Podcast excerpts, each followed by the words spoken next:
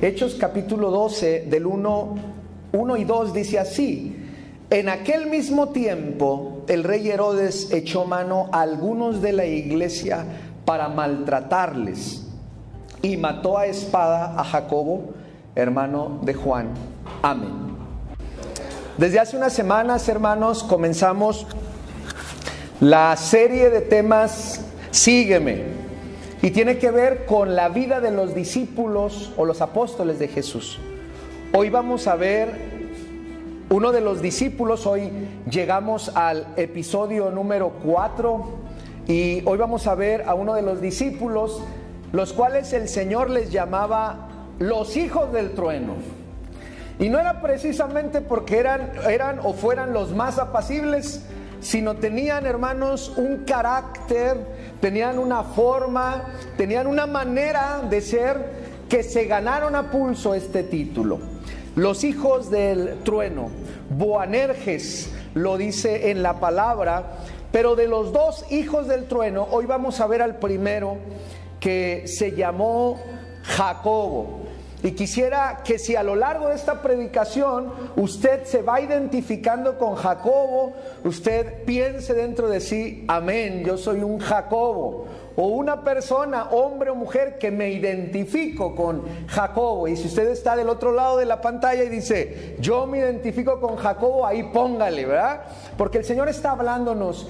Hemos visto diferentes tipos de discípulos, diferentes personalidades.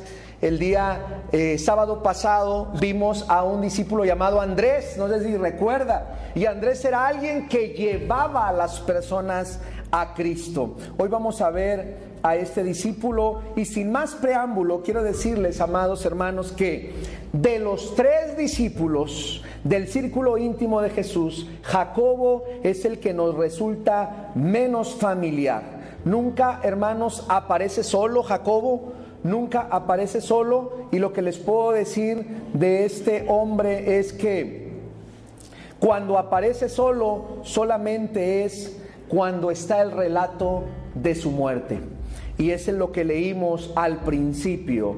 Eh, este relato o este relativo eh, silencio de Jacobo es irónico porque desde una perspectiva humana él parecía ser, hermanos, un gran líder impulsivo como lo fue Pedro. Era o se esperaría que él dominara a todo aquel grupo de once discípulos, pero siempre aparecía solamente con su hermano y se ganó este nombre. Aparece en otras partes de la escritura como los hijos de Zebedeo, lo relatan los diferentes evangelios. Y quisiera decirles que hace suponer que Zebedeo, el padre de Jacobo y de Juan, era un hombre de cierta relevancia. Muchos dicen que era un hombre acaudalado, que tenía éxito financiero, tenía un prestigio, tenía una compañía de pesca y aparentemente era un hombre de recursos que tenía poder dentro de donde vivían estos dos discípulos. La familia entera de Zebedeo tenía suficiente estatus. Cuando hablo de esto, lo puedo constatar porque Juan, el hermano de Jacobo, fue directamente al sumo sacerdote para permitirle o para pedir que le permitieran a Pedro estar en el patio de aquel templo el día que arrestaron a Jesús. Así que pocos tenían contacto con el sumo sacerdote, solamente las familias acaudaladas de aquel tiempo.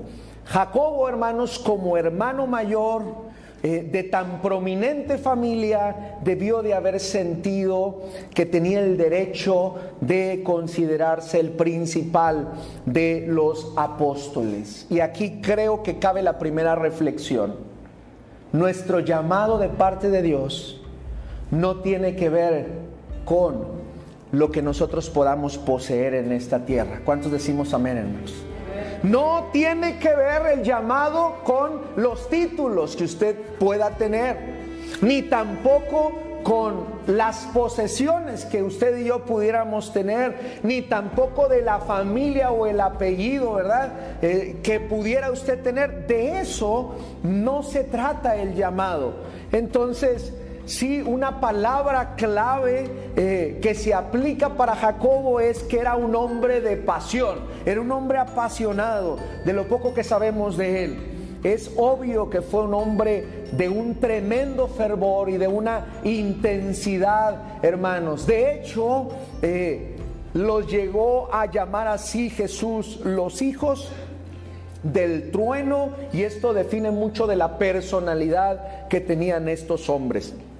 Si le pusiéramos características a Jacobo, pudiéramos decir que Jacobo era un hombre celoso de la sana doctrina y de las cosas de Dios. También era un hombre atronador que no se detenía.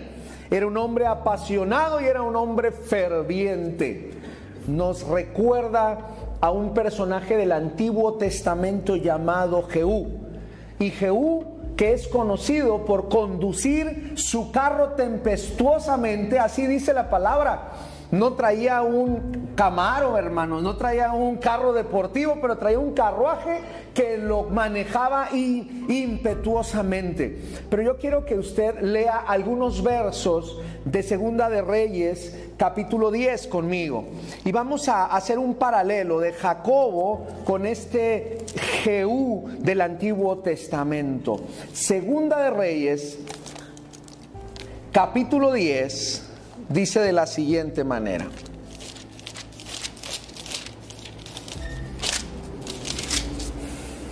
Voy a leer del verso 16 en adelante.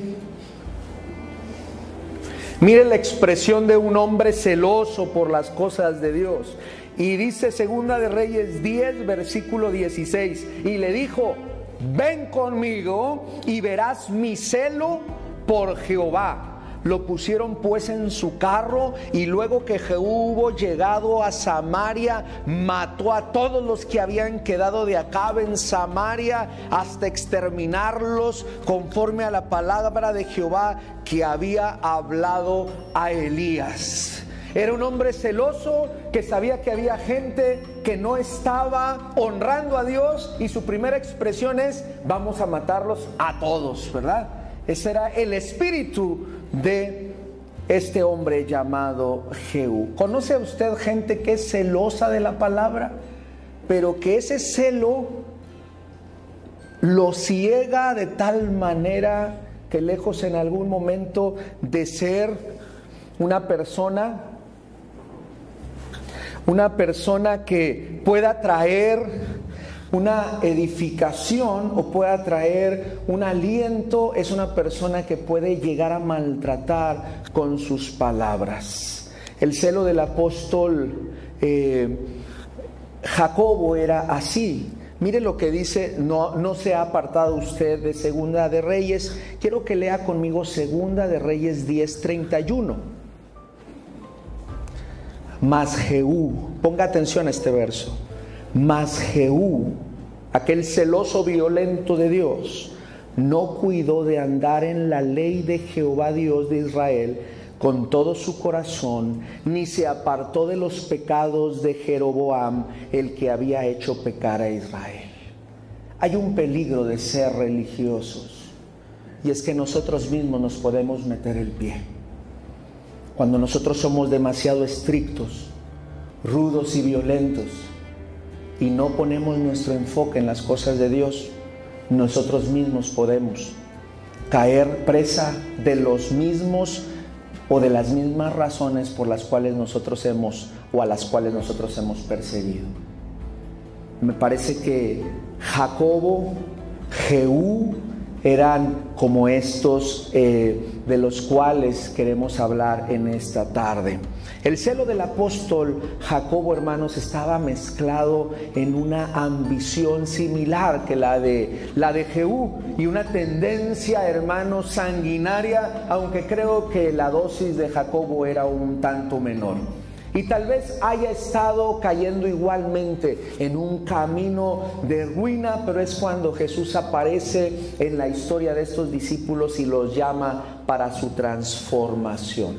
Boanerges parece haber sido, hermanos, este nombre dado por Jesús. ¿Se acuerda qué nombre Jesús le puso a Simón, hermanos? Le puso Pedro para llamarlo y hacerlo volver en sí cuando él se perdía en el camino. Parece que ahora el sobrenombre que Jesús le pone a Jacobo y a Juan tiene que ver con reprenderlos porque el carácter en algún momento les ganaba. Y a los hijos del trueno les tiene que decir Boanerges de vez en cuando para decir, hey, ten cuidado, calma, espérate o como decimos aquí en el norte, espérate, ¿verdad? Como somos muy ahorradores, no decimos espérate, decimos espérate tantito. No seas tan impulsivo.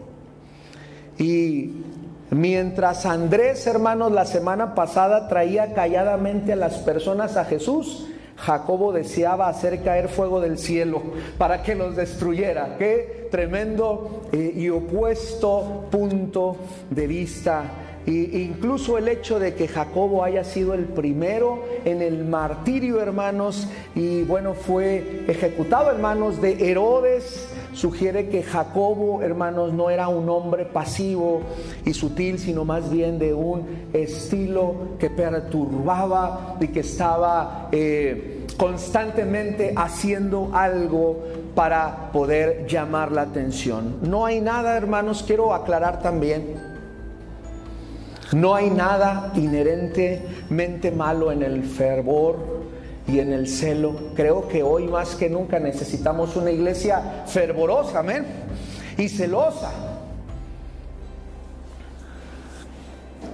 Hablaba con una persona hace no mucho y le decía, ya vamos a volver al templo. Pero pues si nos podemos quedar en casa, y podemos ver la predicación desde la comodidad de nuestro sillón, por el menor de, dicho, pero puede ser desde la cama, ¿verdad? Y luego con este calorcito, con una nievecita ahí, hermano. Y luego usted le sube al clima si tiene clima o al ventilador si tiene ventilador y usted mire tranquilo. ¿Para qué regresamos? Y no porque creamos que el templo nos haga más santos sino creo que es necesario volver a fortalecer nuestros músculos espirituales. Creo que necesitamos de la comunión. Y aunque en este momento no nos podamos abrazar aún y tengamos todos que andar con un cubrebocas, creemos firmemente que nuestro espíritu requiere retomar los ejercicios espirituales convenientes. Y ahí es donde conviene decir, somos una iglesia celosa, somos una iglesia fervorosa, pero a mí me cuesta a veces pensar que no incluimos del todo a todos, porque podemos decir, como yo sí vengo o yo sí tengo las posibilidades de venir, entonces yo soy más que la persona que en algún momento no puede venir. Y me parece que ahí es donde empezamos a hacer daño con el celo. Hay dos incidentes en particular que hacen ver a este Jacobo como un hombre impetuoso y solamente esta tarde voy a ver uno de ellos. Y es cuando Jacobo quería que descendiera fuego del cielo. Esa fue la respuesta ante una situación. Vaya conmigo por favor al Evangelio de Lucas capítulo 9 y vamos a ver juntos esta historia. Lucas capítulo 9, versículo 51.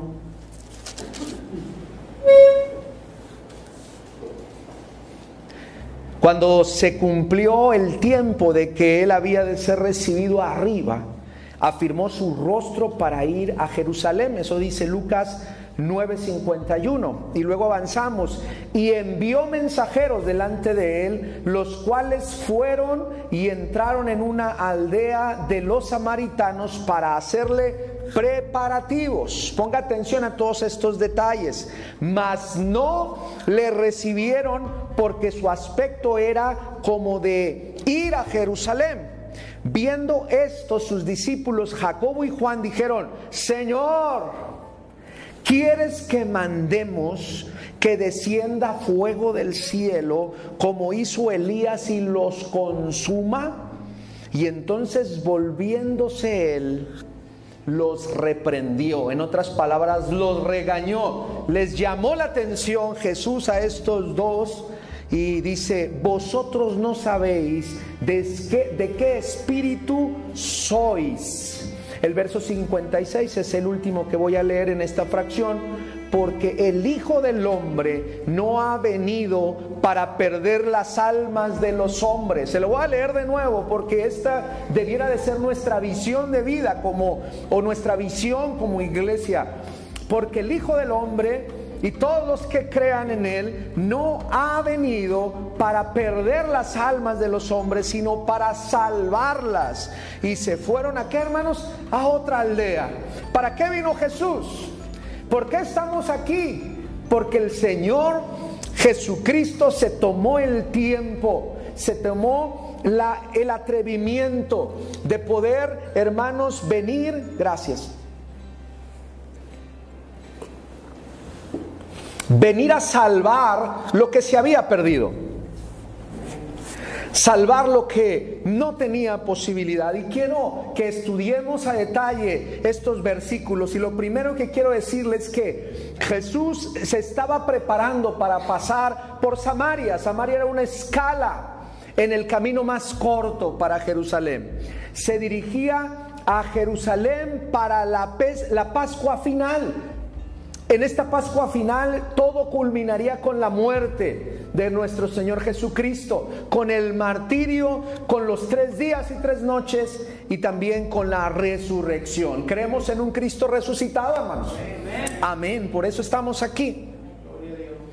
Todos los demás profetas y religiones, hermanos, creen en alguien. Usted puede visitar la, la, este, la tumba por ahí de, de los diferentes profetas que han estado por allí en la tierra, pero usted puede ir a la tumba de Cristo y ahí no lo encuentra porque Cristo resucitó. Y en esa resurrección, en ese acto, usted y yo tenemos salvación y vida eterna. Lucas dice que cuando se cumplió el tiempo en el que él había de ser recibido arriba, afirmó su rostro Jesús, o sea, un acto de valentía para ir a Jerusalén y envió mensajeros delante de los cuales fueron y entraron a una aldea de los samaritanos para hacer los preparativos, mas no le recibieron porque su aspecto era como de ir a Jerusalén. Quiero decirle que los samaritanos era una raza mixta, un mestizaje que descendía de Israel, del reino del norte, y cuando Israel fue conquistado, hermanos, por los asirios, los más influyentes, los más inteligentes, los más destacados de su tribu fueron llevados en cautividad. Y la tierra fue repoblada con paganos y extranjeros que eran leales al rey de Asiria. Los israelitas pobres que quedaron en aquella tierra se mezclaron casándose con aquellos paganos. Desde el principio los paganos, cuando hablo de paganos, eran personas que no pertenecían al pueblo de Israel. Los paganos intrusos no prosperaron porque no tenían al Señor en su corazón. Así que el rey de Asiria manda de vuelta a uno de, sus, de los sacerdotes que se había llevado cautivo para que enseñara a la gente a temer al Señor. Esto está registrado en Segunda de Reyes 18, 28 en adelante. Y el resultado fue una religión que mezclaba los elementos de verdad con el paganismo. Así que aquello se hizo un revoltijo. Lo otro que podemos decir es un sincretismo, una palabra elegante para decir que eran elementos de aquí y elementos de allá. Temían a Jehová por un lado y honraban a otros dioses por otro lado, según la costumbre de las naciones de donde habían sido trasladados. Y en otras palabras, seguían adorando a Jehová, Dios de Israel, pero fundaron su propio sacerdocio, construyeron su propio templo, hicieron su propio sistema de sacrificios y en resumen hicieron una nueva religión basada en unas prácticas paganas. La religión de los samaritanos es un ejemplo, hermanos, clásico de lo que ocurre cuando quitamos o ponemos a un lado la autoridad de la palabra y dejamos la tradición. Es que esto siempre lo hemos hecho. Es que esto siempre lo hemos hecho así a esta hora. No podemos cambiarlo. Pero oye, no está en la palabra. Ha sido una usanza tal vez, no, pero, pero así tenemos que hacer y entonces nos desgastamos con las formas de tal manera que la esencia de la palabra la dejamos a un lado y cuando volteamos a ver perdimos el rumbo como iglesia. Hoy quiero recordarle a la iglesia que está con nosotros a través de esta transmisión y a la iglesia que hoy está aquí en este templo, recordarle que somos una iglesia basada en la palabra de Dios, hermanos. Una iglesia que toma la autoridad de la palabra como la que da origen y la que da impulso y la que nos instruye acerca de lo que tenemos que hacer. Nada ni nadie, por más sabio o sabia que pueda existir en nuestra iglesia, puede ocupar o usurpar la palabra y la autoridad que tiene la Biblia en nuestra iglesia, hermanos. Así que qué importante es recordar estos ejemplos porque le sucedieron a otras personas y a lo largo de diferentes movimientos religiosos también ha sucedido. Podemos perder el rumbo. A un año o más meses de no reunirnos, algunos hermanos que tengo el privilegio de verlos hoy, quiero decirle a nuestros hermanos que nos siguen hoy por las transmisiones que tengo el privilegio de tener frente a mí, al Ministerio de Alabanza, al equipo de transmisión, pero aquí está también el consejo de la iglesia, algunos líderes y todo con el propósito de cerrar filas para el regreso al templo, no al regreso a clases hermanos, sino al regreso al templo, porque es necesario, es urgente. Y creo, hermanos, que hoy más que nunca necesitamos regresar con un fervor y con un espíritu renovado. Amén. Cuando hablamos de los samaritanos, podemos decir que los samaritanos empezaron a acomodar a su tiempo y a sus formas y perdieron el rumbo. Muchos de los descendientes originales de los israelitas que más tarde regresaron a Samaria de la cautividad eran también el producto de matrimonios mixtos con paganos, lo cual estaba perfectamente bien en la cultura samaritana. Y ahí va esta información. Escúchelo, los judíos consideraban a los samaritanos como una raza mestiza o, y su religión como un mestizaje religioso. Por eso es que durante el tiempo de Jesús se tomaban tanto trabajo evitar pasar por Samaria, porque toda la región era impura. Preferían caminar muchos kilómetros más que pasar por en medio de Samaria, porque decían, no se nos vaya a pegar algo. Ese era el espíritu. Y en este caso el rostro de Jesús estaba puesto hacia Jerusalén, como lo había hecho antes y escogió la ruta directa más corta y era a través de Samaria. A lo largo del camino, él y sus seguidores, hermanos, necesitaban un lugar donde comer y un lugar donde dormir. Y como el grupo con el cual viajaba Jesús era grande, por eso Él envía mensajeros para que les preparen por allí y hagan arreglos para hospedar. Pero debido a que era obvio que Jesús no iba a Samaria, sino solamente pasar por el medio y se dirigía a Jerusalén a celebrar la Pascua, y créame que como los samaritanos creían que todas las fiestas y ceremonias debían celebrarse no en Jerusalén, sino en el monte de Gerizim, no quisieron proveer hospedaje. La misma discusión que la mujer samaritana dijo, bueno, ¿y dónde debemos de adorar? ¿En Jerusalén o en Jericim? ¿Y dónde debemos de adorar? Los samaritanos no solo odiaban a los judíos, sino también odiaban la adoración de los judíos en Jerusalén. Los planes de Jesús no les interesaba a ellos. El problema, hermanos, no era que no hubiera hospedaje, sino que sencillamente los samaritanos no quisieron ayudar la causa de Cristo. Eran deliberadamente hostiles y si Jesús trataba de pasar por su ciudad para ir a Jerusalén, ellos querían poner todas las trabas posibles para que no se llevara a cabo esto.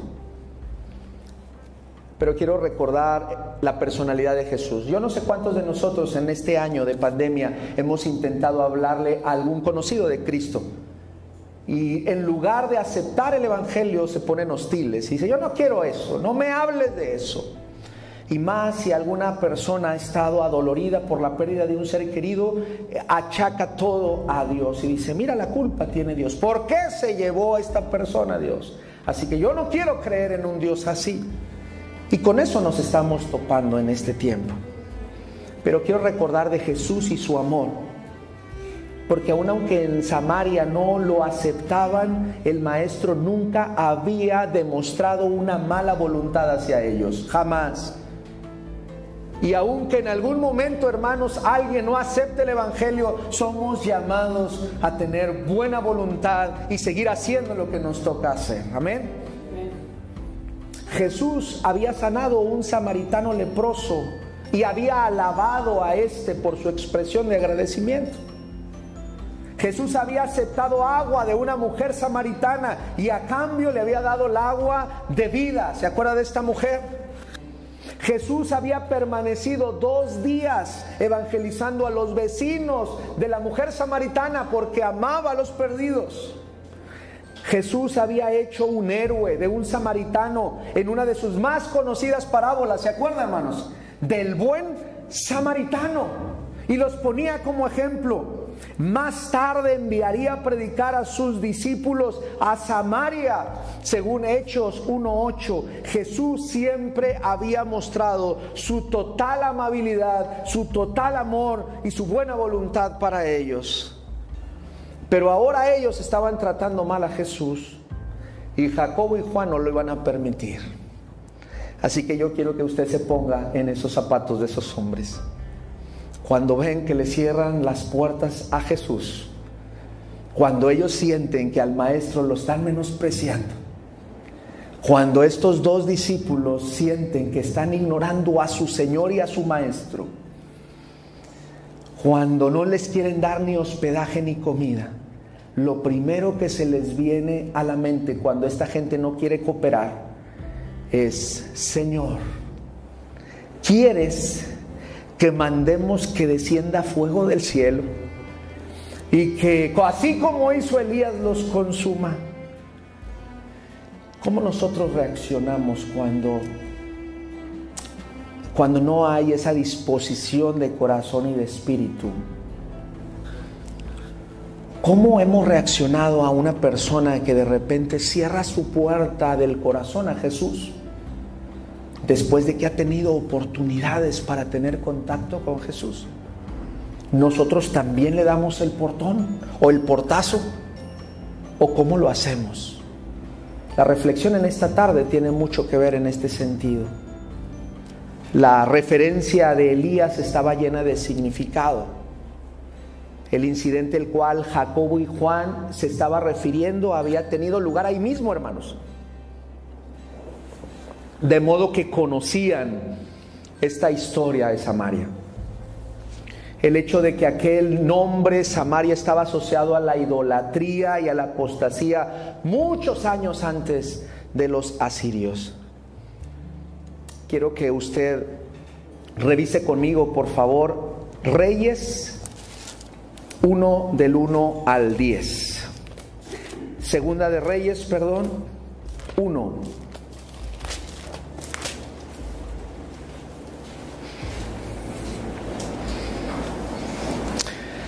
Los discípulos, los hijos del trueno, hacen alusión a una historia y yo quiero que usted de manera rápida podamos revisar esta historia.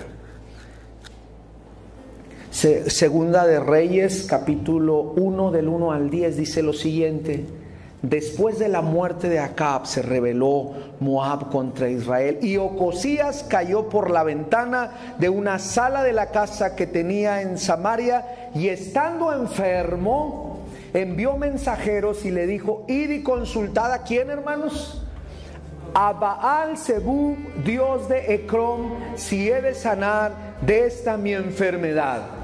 Y entonces el ángel de Jehová habló a Elías Tisbita diciendo, levántate y sube a encontrarte con los mensajeros del rey de Samaria y diles, miren, este reclamo de parte de Dios, no hay Dios en Israel que vais a consultar a Belcebú, Dios de Ecrón.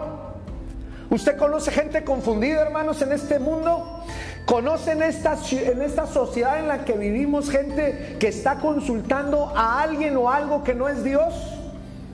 Vivimos en una sociedad así. Vivimos en una sociedad donde es preferible consultar un café, consultar una carta, consultar una bola de cristal, consultar una mujer que se dice con poderes que consultar al Dios del universo.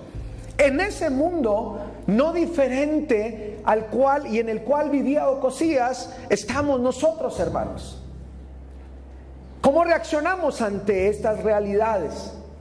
La historia dice que Ocosías era el hijo de Acab y Acab había sido y había hecho lo malo delante de los ojos de Israel. Y Ocosías en un lugar, en una ciudad, en el palacio que se llamaba el Palacio de Marfil, se recargó en una ventana Aquellas ventanas, aquellos huecos de ventana tenían una, en una parrilla ahí de maderas, se apoya y se cae. Y cuando cae y está malherido, dice que va y pregunta, por favor consúltenme a Baal Zebú para saber si yo estoy o voy a vivir o voy a morir. Y Dios enojado va y le dice a Elías, por favor, intercepta a ese siervo y dile lo siguiente, verso 4, por tanto así ha dicho Jehová, del lecho de que estás no te levantarás, sino que ciertamente, que dice el verso 4, hermanos? Morirás. Y Elías se fue. Y cuando los mensajeros regresan con el rey, el rey les dice, ¿y cómo era este profeta? Y lo describe y dice, es Elías. Y la historia eh, avanza, hermanos, porque mire lo que dice el verso 9. Luego envió a él un capitán de 50 con 50, el cual subió a donde él estaba, y aquí que él estaba sentado en la cumbre del monte, y el capitán le dijo, varón de Dios, el rey ha dicho que desciendas, verso 10. Y Elías respondió y dijo, el capitán de 50, si yo soy varón de Dios, descienda fuego del cielo y consúmate con tus 50. Y la última parte del verso 10 dice, y descendió fuego del cielo que lo consumió a él. ¿Y qué hermanos? Y a sus 50. Y esto se repitió otra vez y se repitió una tercera vez, nada más que en la tercera vez dice que el capitán tuvo mucho temor y pidió clemencia a Elías, un hombre de Dios. A esto están haciendo referencia los discípulos. Están diciendo, Jesús, hace años, aquí gente rebelde, negó la existencia de Dios y su proyecto y Elías pidió fuego del cielo y cayó. Danos nada más una chancita, hombre. Déjanos que caiga tantito fuego, hombre. ¿Usted ha pedido o ha hecho alguna oración así a lo largo de su vida, hermanos? Con una persona, hombre o mujer, familiar, que le ha hecho la vida imposible. A todo lo que usted hace se opone parece que está diseñado o diseñada para hacerle la vida de cuadritos. Y usted dice, si yo me quiero acercar a Dios y yo quiero hacer las cosas que Dios quiere, y esta persona se opone, y esta persona dice, y esta persona habla, y entonces se nos viene a la mente la oración de, de Jacobo, Señor, ¿me permites nada más un poquito, una chancita que caiga, ¿qué hermanos? A lo mejor no, lo hacemos abiertamente, pero Señor, te lo llevas o te lo mando, Señor, ¿verdad? Ayúdanos, Padre. Cuando está, para el caso de Jacobo y Juan, no era la respuesta adecuada.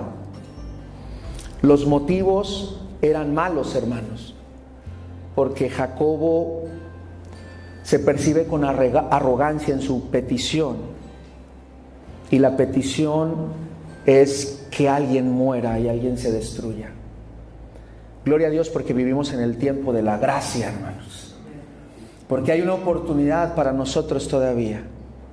Porque si nosotros pedimos eso para otra persona, yo me gustaría que reflexionáramos si Dios hiciera caer el castigo inmediatamente que cada día nos vamos portando mal, no sé cuántos de nosotros ya no estuviéramos aquí. Así que es importante recordar la misión de Jesús que era muy diferente a la de Elías. Él venía a salvar y no a qué? A destruir. Salomón dice que hay tiempo para todo. Si la destrucción instantánea de parte de Dios fuera una solución, hermanos, creo que muchos estaríamos en otro lado. Jesús enseñó siempre, siempre la bondad amorosa. Quiero terminar diciendo lo siguiente, hermanos. Unos pocos años después de esto, de que el Señor le dijo a aquellos discípulos, ¿en qué espíritu andan? Y cada vez que nosotros decíamos, y tal vez no lo expresemos, pero sintamos algo en contra de alguien, reflexionemos qué espíritu nos ha tomado, porque no creo que sea el espíritu de Cristo. El espíritu de Cristo es espíritu de generosidad, de bondad, de amor, y que el Señor apague todo espíritu de trueno, hermanos, en nosotros. Y nos ayude a pensar y amar como Él amó. Si toda aquella región hubiera sido fulminada por el fuego, no pudiera haberse hecho realidad Hechos 8.5. Y con este verso voy a ir terminando. Mire lo que dice Hechos 8.5, qué hermoso verso.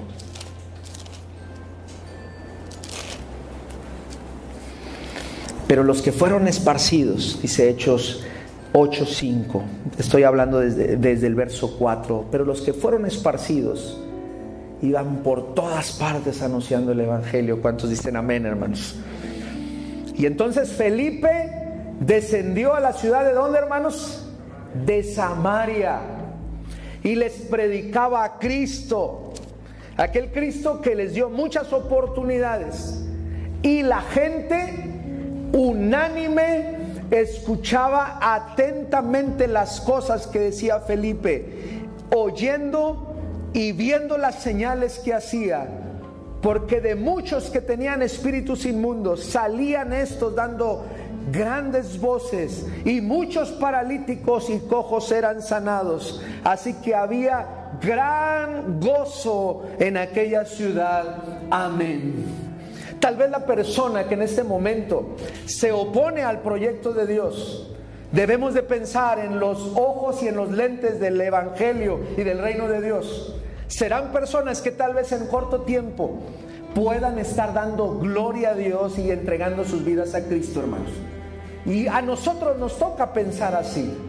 A nosotros no nos toca dar juicio, a nosotros no nos toca cerrar la puerta, a nosotros no nos toca decir hasta aquí, a nosotros nos toca continuar impulsando el Evangelio de Jesucristo. Conclusión, Jacob, Jacobo fue el primer discípulo en ser privado de la vida, aun aunque su vida era apasionada pero ahora era un discípulo bajo el Espíritu de Dios. Obviamente Jacobo estuvo donde siempre esperó estar y donde Cristo lo había entrenado para que estuviese, en la primera línea de batalla.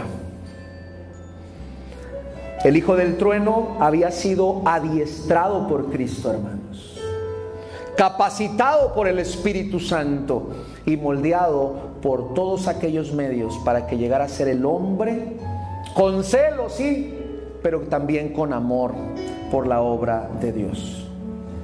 Las lecciones de esta tarde son difíciles de aprender para un hombre apasionado como Jacobo. Yo no sé cuántos hermanos y hermanas apasionados y celosos tenemos, pero le digo algo como pastor, si tuviera que elegir por un lado a un hombre de entusiasmo ardiente y amante, apasionado con un potencial para fallar constantemente y por otro lado a una persona fría, me quedaría con la persona apasionada. Porque es más fácil moderar a alguien que está en ese fuego y en ese impulso que a veces encender a alguien que está completamente quieto. Que el Señor moldee nuestras vidas, hermanos. Que el Señor nos utilice como instrumentos y quiero invitarle a que se ponga de pie y oremos al Señor. Si usted en algún momento ve algo en la iglesia que no le gusta,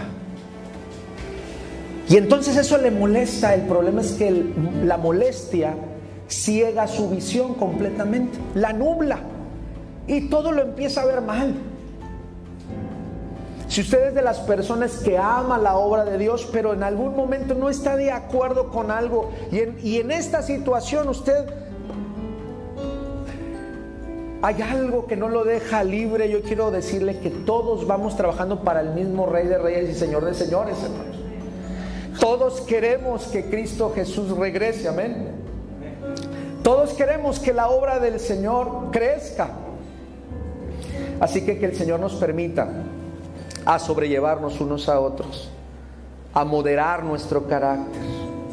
Que si en algún momento nosotros somos hijos o hijas del trueno, que el Señor pueda trabajar con nuestra vida, trabajar con nuestro espíritu, trabajar con nuestro carácter y que podamos cumplir la misión que Él tiene para nosotros.